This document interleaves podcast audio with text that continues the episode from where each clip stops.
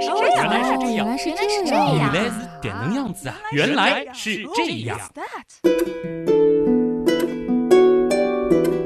欢迎来到《原来是这样》，大家好，我是旭东。我是姜文。那上一周呢，我们其实是跟着以后嬛嬛一同走进了他的深宫世界啊。嗯，奋斗史。嗯，也是了解到了以后艰辛而伟大的一生。嗯，当然，其实后边也讲到了不同种蚂蚁之间啊，其实他们会有很多明争暗斗。对而且因为蚂蚁实在是有太多的种类了，每一种蚂蚁其实它们的生存方式、它们社会的运作模式都有一些不同。嗯，那我们还有很多关于蚂蚁的问题还没有解决，还要今天继续让旭东老师开讲。不客气了啊。那么今天呢，我们就将再次走进蚂蚁的世界。蚂蚁的世界，蚂蚁的世界。其实上周好像也提到过，说蚂蚁是动物界的大力士。嗯那么、嗯怎么证明蚂蚁是大力士呢？它能嗯举起多重的东西？其实关于蚂蚁能够举起多重的东西，我们还不如说就是蚂蚁能够举起比自己的体重重多少倍的东西。嗯因为不管蚂蚁的力气有多大，它不可能比我们人类能举起更重的东西啊。嗯毕竟它体型很小嘛。对。而且呢，其实具体有多少倍呢，还是得因蚁而异的。毕竟蚂蚁的种类那么的多，大小也千差万别。更何况，即使是在同一窝的蚂蚁里，因为它们的分工不同，它们的体型也有很大的差异。嗯，那么我们通常来说呢，一只蚂蚁是能够举起超过自身体重大约四百倍的东西，而他们能够托运，就是不把它举起就拖着走，差不多是能够超过自身体重一千七百倍。好，一千七百倍，不知道他们能不能把我的包举起来呢？这个好像不行，因为蚂蚁它本身的这个重量非常非常的小嘛。嗯，但是你想，比如说啊，我自己变成一只蚂蚁，然后我拥有蚂蚁这样的力量，那么我大约就能够举起三十二吨重的东西，这个就相当于你看到我直接举起了一节坐满乘客的火车车厢。此处我们可以换算出旭东老师的体重到底是多少呢？大家自己想一想啊，的确是可以换算的啊。那么如果是换成拖着走的话，大约是有一百三十六吨，这个就相当于四节坐满乘客的火车车厢被我拖着走了。坐满乘客的火车车厢四节。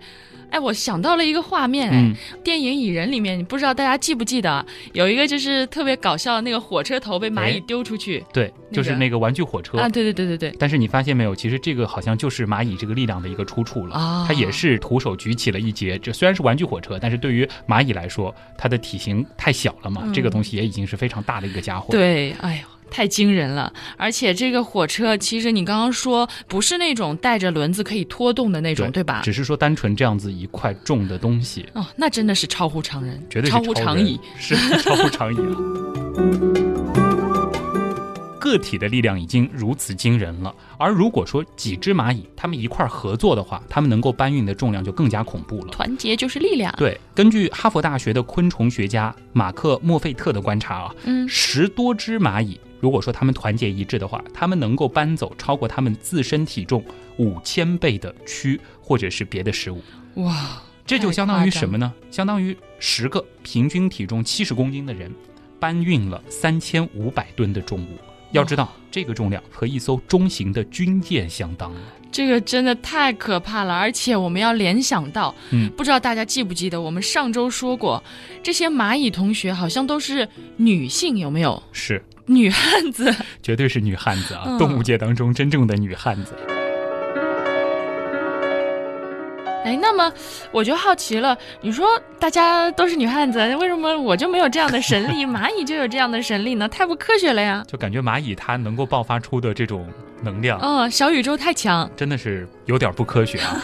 简单的来说呢，就是说蚂蚁的这个腿部肌肉啊，可以说是一部非常高效的发动机，而这个肌肉发动机呢，又是由几十亿台十分微妙的小发动机组成的。嗯那么蚂蚁的这个肌肉发动机使用的呢，是一种非常特殊的燃料啊，是一种这个结构非常复杂的含磷化合物，是称为三磷酸腺苷，也就叫 ATP。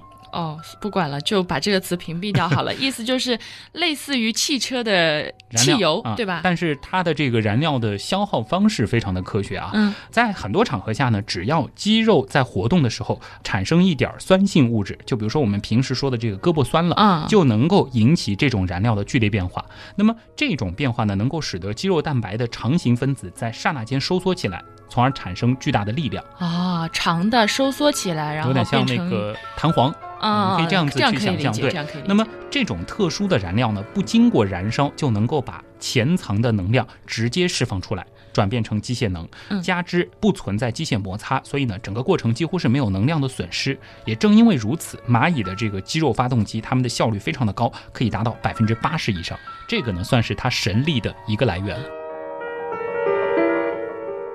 啊，现在问题是，它可以把这么重的东西举起来，我可以理解了。嗯但是蚂蚁的脊椎是有什么特殊的材料 又或者什么做成的吗？怎么不会被压坏吗嗯，？首先这个蚂蚁因为它是没有脊椎的啊，它是外骨骼啊嗯，它的这个骨头呢，其实是在它的身体的外面，这和我们这种肉包骨的长得不一样。脊椎动物是不一样的啊。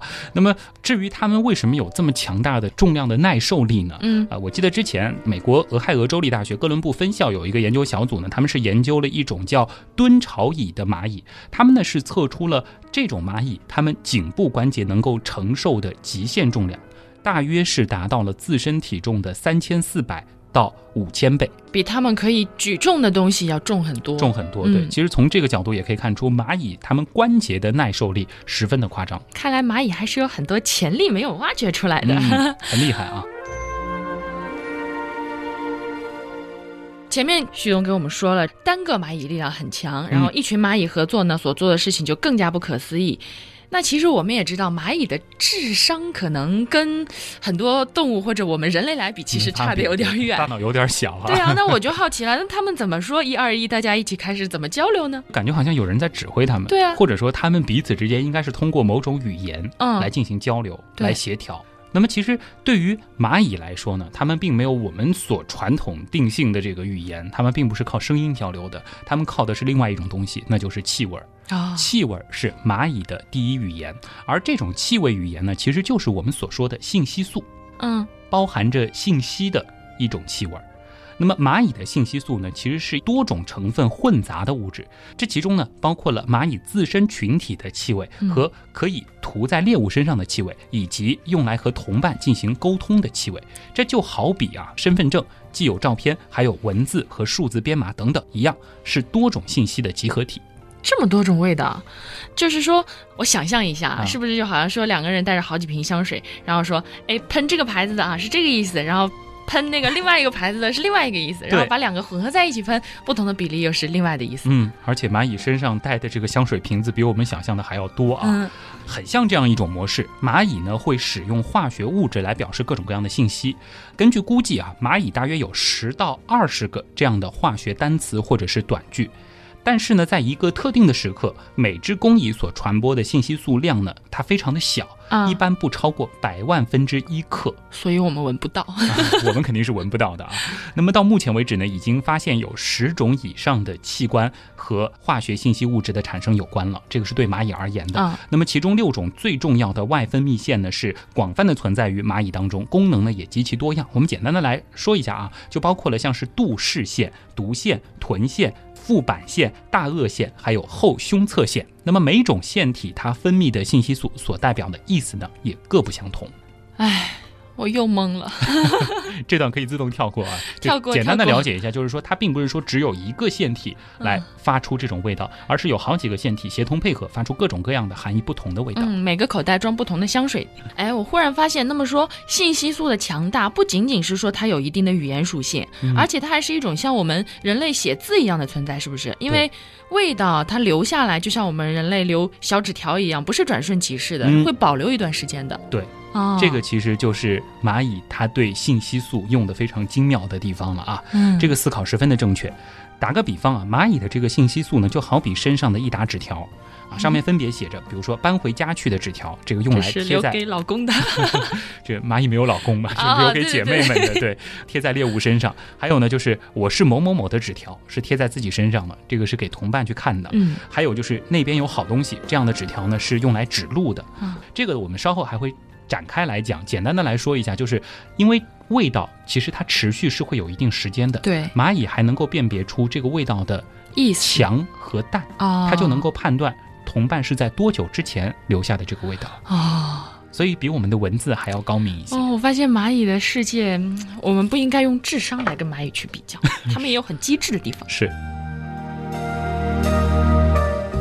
其实化学信息作为通讯物质，它的这个优点呢，除了就是我们前面提到的那些之外，还有就是它制造和传递都非常的经济有效。嗯，那么在某些情况下呢，蚂蚁的感觉器官可以对极小量的化学物质做出反应，甚至是几个分子，而同一种分子在构型上的微小差异都能够被蚂蚁所识别。有的时候说狗的鼻子非常的灵敏，嗯其实蚂蚁更加的强大。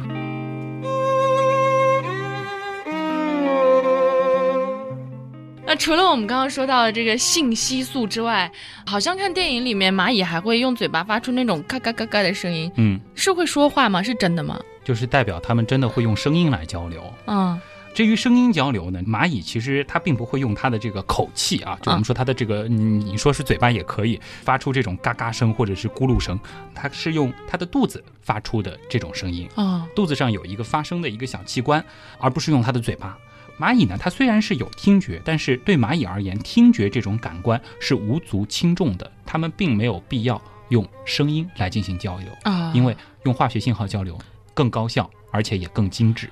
原来是这样哦。不管怎么说，其实正是有了信息素这样的一种他们蚂蚁的特殊的语言，所以才能够释放出这种不可思议的团结的力量，对吧？嗯。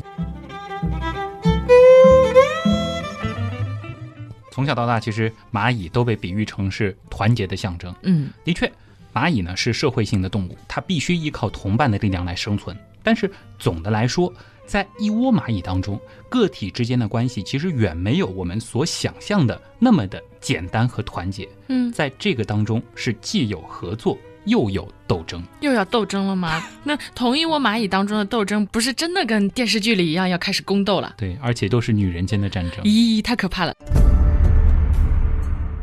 蚂蚁的世界呢，其实也并非像我们想象的那样啊，完全一条心、团结一致，那么的和谐。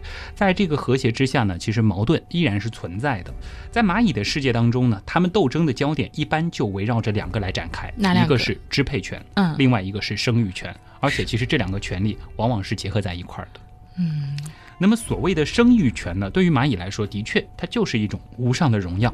怎么真的跟电视剧里一样啊？非常的像啊。那么在那些进化的比较高级的蚂蚁当中呢，公蚁和蚁后在发育过程当中已经有了巨大的差别，所以说公蚁想要夺权几乎是不太可能的。对，但是在一些比较原始的蚂蚁种类当中，公蚁和蚁后的差别呢，却并不是很大。哦，你的意思是，就是在某种情况下，如果娘娘的实力一般的话，宫女就是有可能夺权的喽。对，有可能可以上位啊。哦，怎么这个上位？不仅仅是宫女夺权，嗯，上位之后的这些宫女啊，还会用一些手段来巩固自己的地位。嗯，比如说啊，有一种叫巨纹二次猛蚁的澳洲亚种，这个名字非常的复杂，我们就知道有一种蚂蚁就，行了。又忽略了。对这种蚂蚁呢，它体型非常的硕大，而且健步如飞。这个蚂蚁很特别，它们并没有传统意义上的蚁后。哦，在群体当中处在优势地位的公蚁呢，就像蚁后那样，享有着交配和生育的权利。嗯，而决定这一切的，仅仅是因为那些成年的优势蚂蚁啃噬掉了蚂蚁卵袋里的那些小芽孢。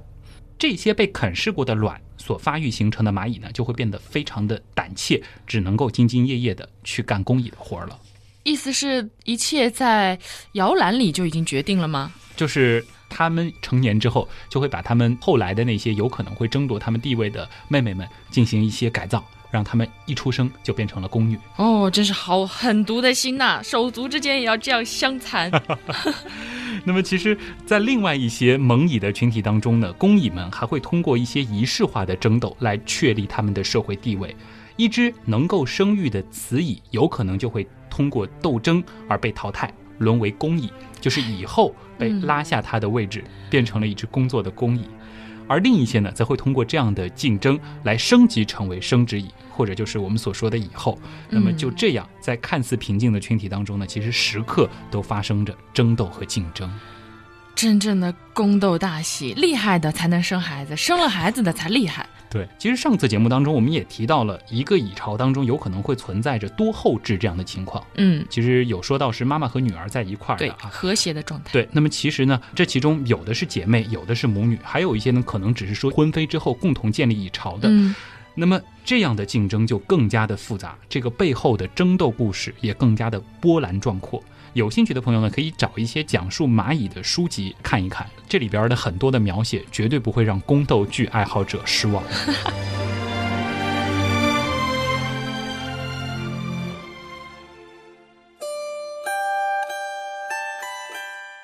再来问一个脑洞有点大的问题吧。我记得电影《蚁人》里面好像有一个情节是说，蚁人从那个浴室的下水孔里面掉下去，嗯然后他一直往下摔了好几层，看上去摔得好像很惨，但是最后好像也没事儿，还照样打架。那嗯是不是说现实中的蚂蚁也很耐摔吗？嗯，我们小时候的直觉告诉我们，蚂蚁是摔不死的，嗯，就你把它捏起来，然后然后丢下去，丢下去，它还继续照样跑，对对吧？其实不仅仅是很耐摔啊，而且可以说蚂蚁是摔不死的，起码在地球上。嗯首先给大家展开一个物理学的小知识啊，叫做终端速度。怎么说呢？就是以物体在空气中做自由落体运动举例子，因为空气有阻力，所以呢会造成加速度的减小。当物体的运动速度越快的时候，所造成的阻力也就越大。当重力和阻力相等的时候，所受到的外力就会为零。因此呢，物体将会变成一种等速运动。那么此时的速度呢，我们就称作是终端速度。嗯好困啊！嗯，听中学物理课要睡觉的感觉。这个我们就可以自动略过啊，嗯反正记住终端速度这个概念啊。那么物体在空气当中受到的阻力大小呢，和物体和空气接触的表面积大小有关。越小的物体，其表面积大小和重力大小的比值就越大，阻力越容易和重力相平衡。也就是说，微小的物体可以在空气当中以很小的速度下落。嗯，虽然不是很理解，但是好像很厉害的样子。所以是说，越小越不容易摔死哎，基本就是这样啊。啊。好，这这样就好理解。所以呢，这个蚂蚁它在落地的时候呢，这个速度很小，不至于摔死。其实，关于蚂蚁下落的速度，还专门有人去测过。美国伊利诺伊州立大学的实验就表明，蚂蚁的下落速度峰值呢，大约是每小时六点四公里，也就是每秒一点七米，这个要比人慢三十多倍。哦，另外呢，就是蚂蚁下落的时候，它会张开四肢，加大风阻。于是呢，蚂蚁在落地的时候吸收的能量就只有人的两千六百万分之一。蚂蚁也会在空中摆成大字形吗？考虑一下，它是有六只脚，哦，这个这个应该是王字形你怎么。能说四只？形，哎，对啊，对，蚂蚁的六只啊嗯，展开一个风字形。另外还有一个因素呢，就是说蚂蚁呢，它有外骨骼，前面也说到了，还有非常强韧的肌肉，嗯这个呢是可以承受上百倍于自身体重的压力，所以说落地时造成的那种冲击力不会超过它的承受能力，一点都没事儿。哦，那么如果我们把蚂蚁从很高很高的地方扔下去呢？比如说，有一只不小心混上了飞机的蚂蚁，在万米高空当中被无情的踹了下去，怎么办？它会摔死吗？其实刚才也说了，无论高度怎样，对于蚂蚁来说，它都摔不死，因为存在着终端速度。十层楼的高度，一万米的高空，对于它们来说并没有太大的区别。我记得在知乎上面曾经有一个很火的问题啊，就和你这个问题很像，嗯叫做把蚂蚁从万米高空扔下去会不会摔死？当时他们讨论出来的这个结论呢，也挺好玩的。首先，摔肯定是摔不死，但是呢，蚂蚁到底会不会死？这个问题又复杂了，因为它牵涉到了诸如大气、生物等多学科的知识，非常的开脑洞啊。有可能会被吓死。哎，吓死倒不一定，但是呢，当时有很多结论，比如说有可能会冻死，或者呢，就是因为下降的速度实在太慢了，而且被这个不稳定的气流被风吹来吹去，结果还没等它下去呢，饿死了。这是要往下飘一年吗？有可能会被吹到很远很远的地方去、啊我发现这里面好像说来说去，刚刚万米高空摔下去啊什么的，好像还是提到了什么空气产生的阻力。嗯，那如果说把蚂蚁放在很长很长的垂直的真空的管道里面丢下去，没有空气阻力了，那这样摔死了吧？我发现姜文同学不把蚂蚁摔死不甘心啊，好吧，因为抛开了空气阻力，它的确会摔死。但是在这之前，因为没有空气，它应该已经憋死了。哦，好吧，对不起小蚂蚁。我还有一个问题很好奇的，就是小的时候，因为经常看到蚂蚁排队搬家什么的，我记得还有一个说法，就是大人经常说的，蚂蚁搬家天要下雨，这个好像我觉得还挺准的，嗯，是真的可以预报天气吗？蚂蚁？哎，其实好像看到蚂蚁搬家，通常这两天天气就会有比较大的变化啊。嗯，而且还有人说，这是因为蚂蚁它能够感知天气，所以说为了防止一场大雨之后把蚂蚁巢给淹了，他们就提前做准备了。嗯但事实上呢，其实这倒不一定啊。那我们先来看一下蚂蚁搬家的原因啊，通常呢有这样几个，一个呢就是说蚁群数量不断的增加，嗯导致这个蚁窝附近这个食物短缺，那么它们就要去寻找新的食物来源了。那么另外一种呢，就是蚁窝附近出现了别的蚁群，造成了一种威胁，那么它们就需要主动的去回避危险。或者说呢，有很多的蚂蚁其实它本身就有建立多个蚁窝的习惯，那么它们就会选择去搬家。那至于为什么蚂蚁搬家似乎是和天要下雨有关系呢？最关键的原因是在于蚂蚁通常是选择在阴天或者是夜晚搬家。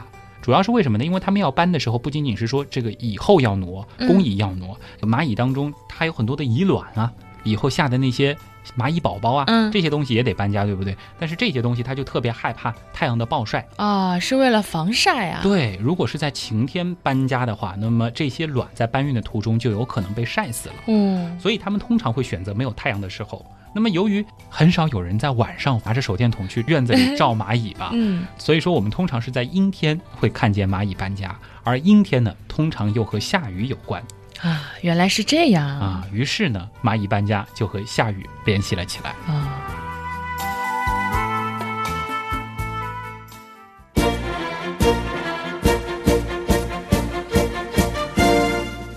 现在眼看着节目又要接近尾声了，上一次节目我记得最后我们还说到了一个什么游牧生活的行军蚁，然后后来录完之后，我就突然想到，好像我小的时候是听说过这种动物的故事的，据说超级恐怖，好像是什么所过之处一片狼藉，豹子、蟒蛇，还有甚至是我们人都会被它啃为白骨，真的吗？嗯，其实行军蚁的传说由来已久，一直把它当作是最恐怖的几种生物之一啊。这个传说它比较早的一个版本呢，应该是一九八六年读者他曾经登载过的一个亚马逊河农场被长达十公里、宽达五公里的褐色蚁群袭击的故事。嗯那么这个故事呢是摘选自一九八三年的《风采》杂志啊，这个来历还挺复杂的。然后这个传说其实它的衍生版本不计其数。另外呢，《鬼吹灯》当中其实也有行军蚁的登场，嗯它的名字叫沙漠行军蚁，据说非常的凶悍，而且吃黄金。还有一个更广为流传的故事，大家也可以去网上搜一搜，说是二战当中啊，曾经有一支装备十分精良的德军部队，嗯在非洲被一大群行军蚁啃得只剩下骨头。咦，可是我发现，哎，刚刚好像你说的词不是传说就是故事，也就是说真实的情况不是这样的喽。嗯，我们先来看看昆虫学上的行军蚁到底是一种什么样的生物啊？嗯那么它其实呢，指的就是这种集群觅食、没有固定巢穴的蚂蚁。但其实呢，它们是分属在蚁科的三个家族的。所有的行军蚁呢，它们有一些共同的特点，就是生活在热带。它们最喜欢的栖息地呢是热带雨林，而食物匮乏的沙漠里呢，其实是没有行军蚁的。哦，所以《鬼吹灯》里那种什么人挡杀人、佛挡杀佛的沙漠行军蚁是杜撰的。这个是杜撰出来的。我们举一个比较典型的例子，先来了解一下行军蚁它们生活的状态啊。我们举的是生活在南美洲的布氏游蚁，这也是一种行军蚁。嗯正如其名，行军蚁呢，它总是一支不断行进的大军。嗯布氏游蚁呢，并没有自己固定的家的。我们其实上一期也说过，他们是过这个游牧生活的嘛。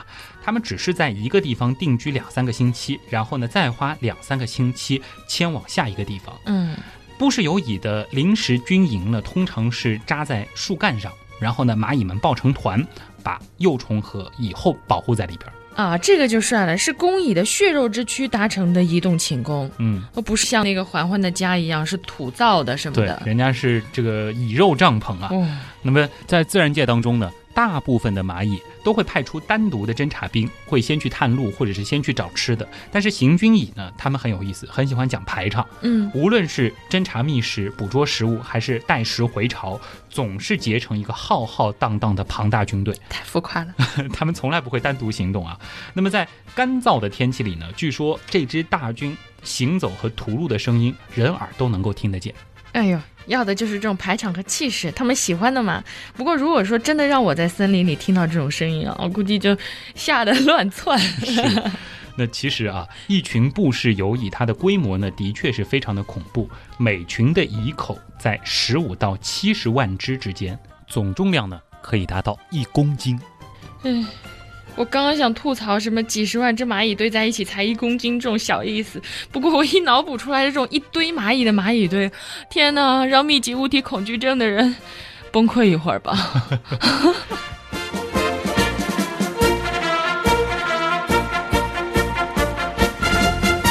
我们来说说看这个行军蚁的蚁后啊，这个很有意思。行军蚁呢，它的这个蚁后不像其他蚂蚁的蚁后，一般的蚁后呢总是持续不断的在产卵，嗯可以说是细水长流。但是像是布氏游蚁这样的行军蚁，它们的蚁后呢产起卵来就像是钱塘江大潮。嗯，大军一旦在一个地方驻扎下来，它的卵巢呢就会飞速的发育，变得大腹翩翩。一周之后呢，它可以一口气产下十到三十万颗卵。哇，那么等这些卵孵化成幼虫，军队就拔营前往下一个地方，嗯，以后呢也就停止产卵，迅速的恢复成产后辣妈的体型，去追随大部队。她有着强健的腿，能走很长的路。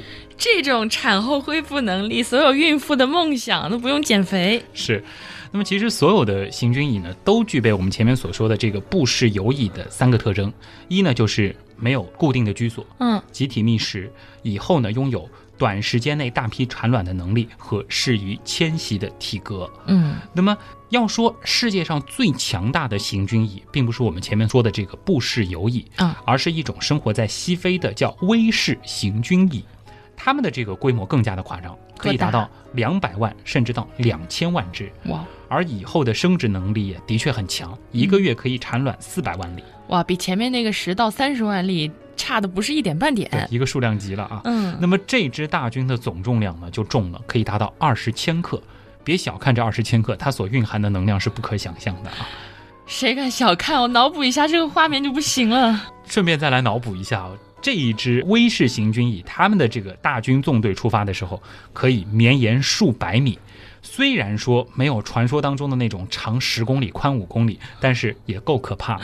别说了，别说了，不行了，画面实在是 太太不行，密集雾气恐惧症人绝对看不了。游动的黑褐色的嗯，蚂蚁组成的河流啊、哎，行，换下一个。那其实呢，密集还不是这种蚂蚁最恐怖的地方。嗯在一八四七年的时候，美国的一位传教士兼博物学家塞维之，其实就发表过一篇非常恐怖但又十分精彩的论文。他就描述了威氏行军蚁是如何袭击民居的。他们呢是长驱直入，与嗯屋子里的那些原住民、老鼠、甲虫、蟑螂等等发动大战，而且他们不会放过人类储藏的那些鲜肉和油脂，甚至连那些关起来的家禽。猪圈里的猪都被他们活活的咬死，啃成白骨。啊，太可怕了！原来威氏行军蚁这么厉害，所以对他们来说，吃个人真的是没有问题啊。嗯，感觉好像吃个猪没什么问题。对啊吃个人也不在话下。对，啊，听上去是这样的。但是很奇怪的是什么呢？就是根据研究显示，威氏行军蚁它们百分之九十的食物都是昆虫。原因呢，其实很简单。虽然说体型很小，可以靠这个庞大的数量来弥补，嗯但是它们的步子小是没有办法解决的。嗯，对哦，单只蚂蚁每小时可以前进的速度其实也不算太慢，嗯大约每小时可以走一百米。啊，还是有点弱。但是如果说放到整个蚁群的话，这个速度就要慢很多了。嗯威氏行军蚁他们大部队前进的速度呢是每小时大约能走二十米，嗯，二十米二十米，嗯想象一下，一个小时、实在是太慢了。啊。那么相比之下，你想树懒这种动物够懒了吧？嗯，它每个小时呢也能够走大约一点九公里。那你觉得还有必要去害怕威士行军。蚁想到一首歌，啊，看到蚂蚁我不怕不怕，就算我们用爬也爬来得及啊，除非是我们人睡着了。嗯，或者说是摔断腿，或者是被陷阱困住了，否则，哎呦，这种一个小时二十米，就等他一会儿也能逃掉。对，其实我想到了那个《荒野求生》当中有一个情节，就是在这种密林当中，他们嗯睡觉通常是要找一个比较高的地方，或者说是把自己这个装在这个吊篮里面、吊床里面吊起来。之间，好像也是有这样的考量，就是防止自己在睡觉的时候被像行军蚁这样的东西给偷偷的吃掉啊。说起来有点搞笑，防止自己睡觉的时候被蚂蚁吃掉。嗯，但是如果说你真的不逃，的确有可能。嗯，其实我们前面所提到的那些被行军蚁干掉的大型动物，它们是怎么被吃的呢？仔细观察，你就会发现，被关起来的家禽，或者是关在猪圈里的猪，嗯它们都是被咱们人类关了禁闭，无路可逃了，那只能够变成倒霉蛋了。嗯，关于行军蚁的评价，我想引用一位生物学家在一本书当中的一段话，叫《昆虫的社会》。书中写道：森林里的任何一只能干的鼠类，更不用说人或者是大象，完全可以站在一旁，从容不迫地观察、思考贴近地面发生的爆裂的行为，不是一种威胁，而是一种惊奇。这是世界上能够想象的与哺乳动物不同的生物所进化出的最高的境界，啊，原来是这样。就是这样。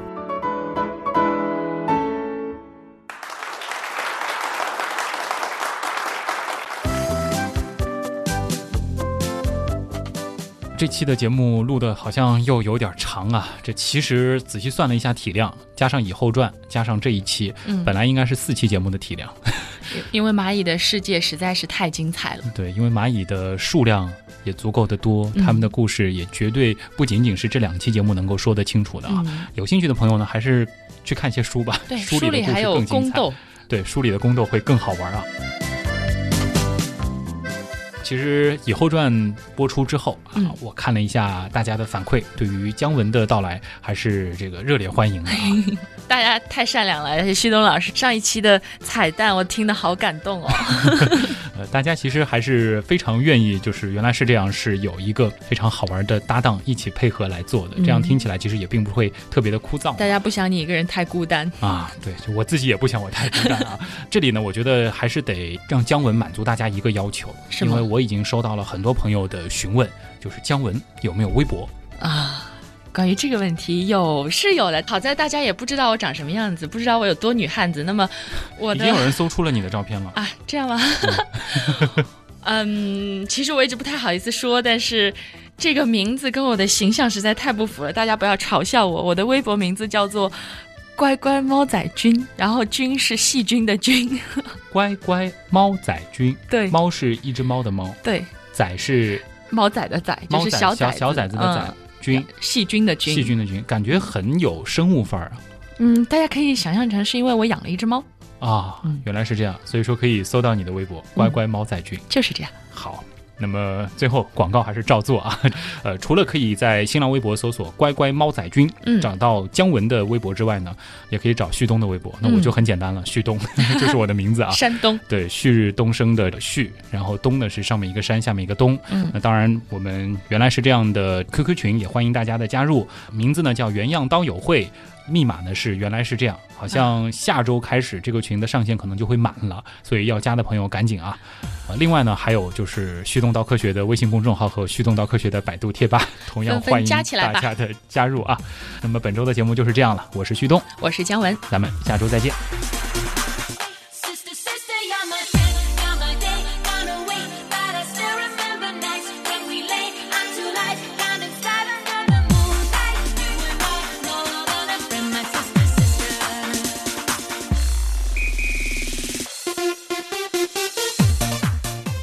除了你说的性激素之外，嗯，什么信信息素？这个有可能录彩蛋哦。哎，让我冷静一下。好吧，重来，重来。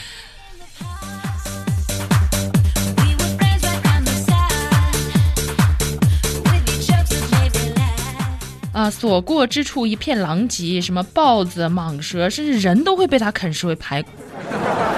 排骨饿了。